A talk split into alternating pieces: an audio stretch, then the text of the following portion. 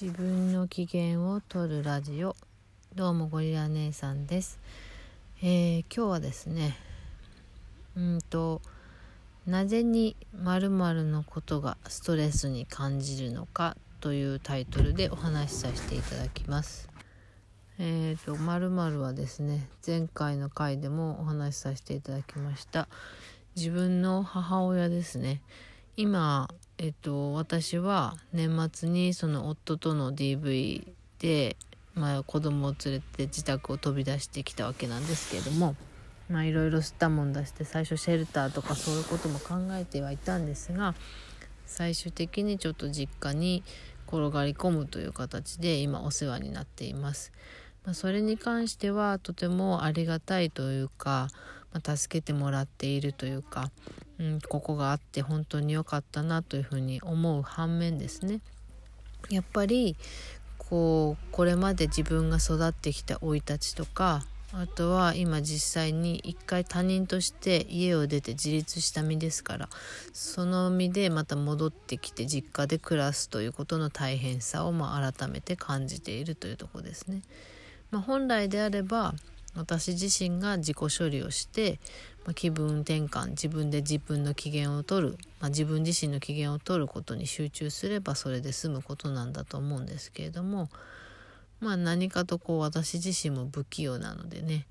まあ、そどうしてもちょっとうまく処理できないことがあったりもします。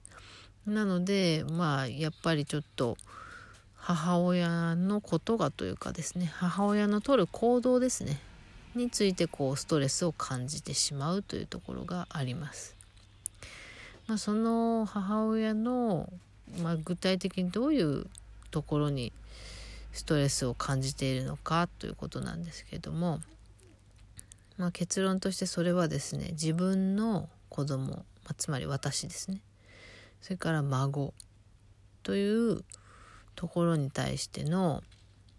まあ、心配がもうとても負担で重荷であると。でまあなんかそういう何て言うんですかね子供とか孫っていうところに、まあ、良くも悪くも所有感が出ている。まあやっぱりちょっとその管理したいというか把握したいというかうんなんかこう自分の枠で囲いたいっていうななんかそういう行動とか言動とかが見られるところがちょっとストレスちょっとじゃないだいぶストレスですね。やっぱりその先ほども言いましたけど、まあ、私と母親はま家族であった時期があると。でまあ家族ではあるし身内であるし、まあ、血縁であるけれどもやっぱり一度は離れて自立をして家を出てるわけですね。で実際その結婚して別の家庭を持っているわけだし子供もいるわけですよね。ってことは別家族家庭別の家庭になったわけです。他人になったということだと思うんですよね。まあもともと他人ですけどもっと深く言ってしまえばですね。もともと違う人間であるはずなのにやっぱりちょっとその自分の子供との区別っていうんですかねそこがとても曖昧であるなっていうのをすごく感じています。うん。まあなん小さいことで言うとこう明日の予定とかをきめ細やかにというかすごく細かく管理したがったりですね。把握したがったりですね。であとはこう、うん、孫のまあ、上の子ちょっと不登校気味なんですけど、まあ、そういうこの心配とかもすごいんですね。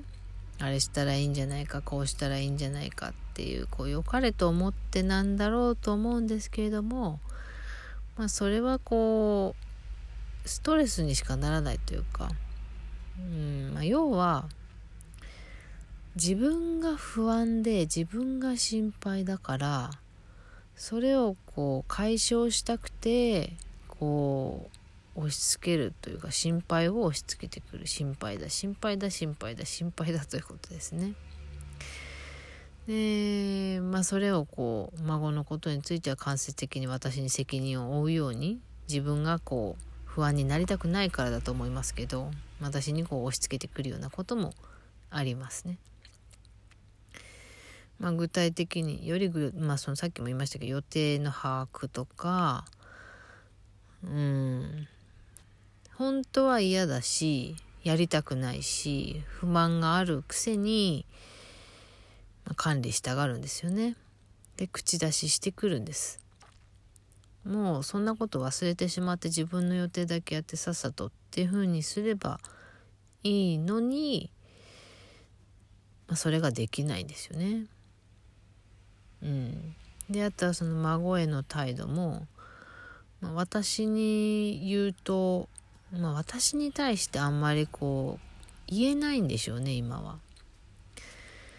でもガミガミと口うるさかったりっていうのが孫に全部いきますね。で孫は子供だから思い通りにコントロールできると思っているのか、まあ、無意識なのか分かんないですけど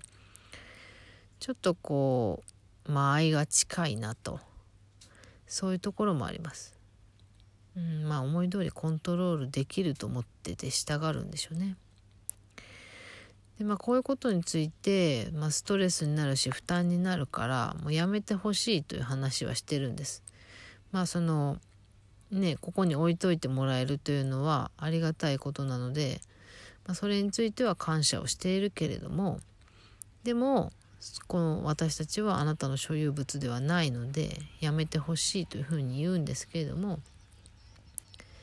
まあなんかこうもう年だから今更こう自分の性格を変えられないっていう言い方をして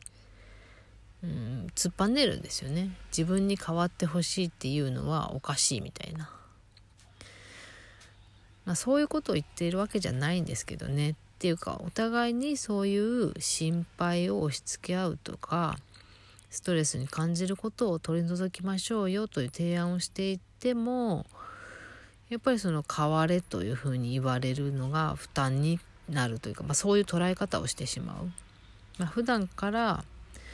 まあ、うちの両親はよく言えばすごく働き者でこううん何て言うんですかね頼られることも、まあ、周囲の人から頼られることも多いと思うんですね。でも悪く言えばすごく自己犠牲的で自分を犠牲にしてそういうところに入っていってしまう。本当はやりたくないのにっていうとこですよね。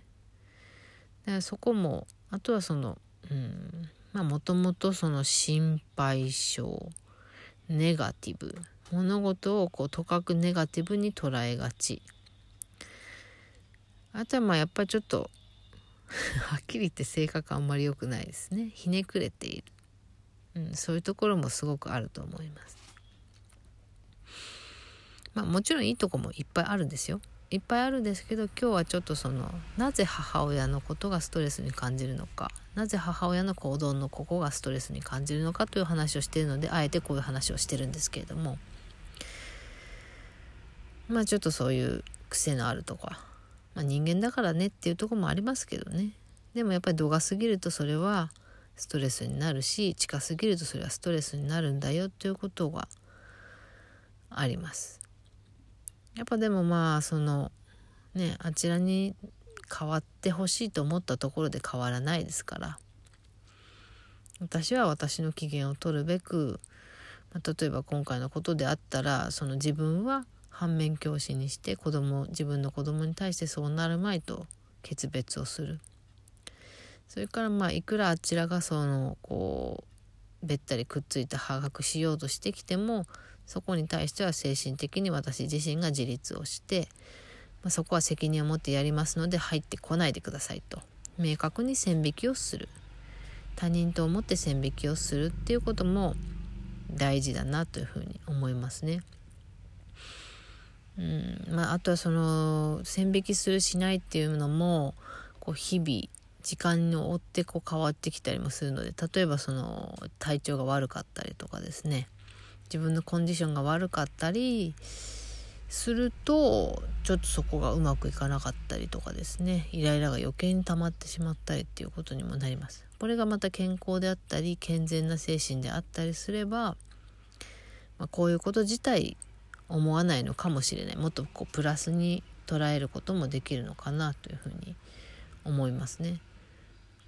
まあ、難しいところではあるんですけれどもまあ、悪いと思われる時にもこうなるべく自分のストレスに感じることイライラすることに関しては自分自身で解決する。自分で機嫌を取る。まあ、精神的に自立をして相手は相手。自分は自分。他人と思ってどんな人とも、まあ、友達と思ってですね良き友人と思って線引きできればきっとこういい間合いの取り方はできるかなというふうに思います。はい今日はこんなところでした。最後まで聞いてくださってありがとうございます。またね。